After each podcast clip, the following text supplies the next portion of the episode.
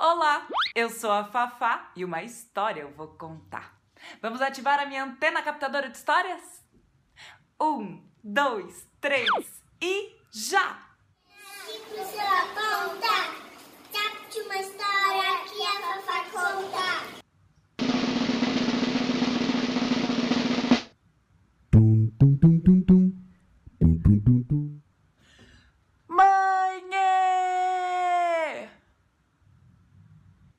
Chamou a pequena Alice ao perceber que brincava sozinha na sala.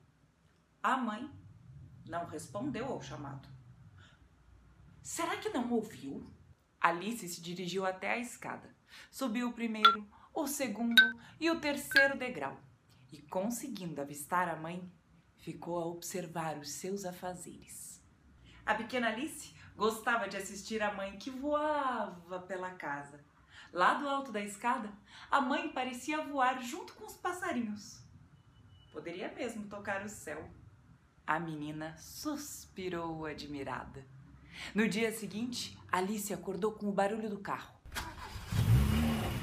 Sentindo-se sozinha, gritou o mais alto que pôde: Mãe! Alice correu até a escada, desceu primeiro, o segundo e o terceiro degrau e avistou o seu pai. Sorrindo, ele disse: Mamãe está saindo para trabalhar. Ficaremos aqui só nós dois. A pequena correu até a porta e avistou a mãe que acenava para ela da janela do carro. Alice acenou de volta e perguntou ao pai: A mãe foi trabalhar onde?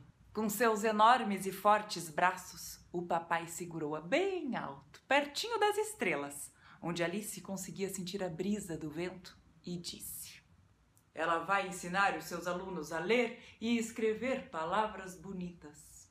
Alice ficou imaginando cada uma das crianças pertinho da sua mãe. Tomando as mãos do pai, Alice se divertiu brincando de escalar a montanha da sua barriga e em seguida rolar sobre o tapete. A pequenina brincou até o sono bater à porta de seus olhos e dormiu um sono gostoso. Sonhou que voava com a. Mãe?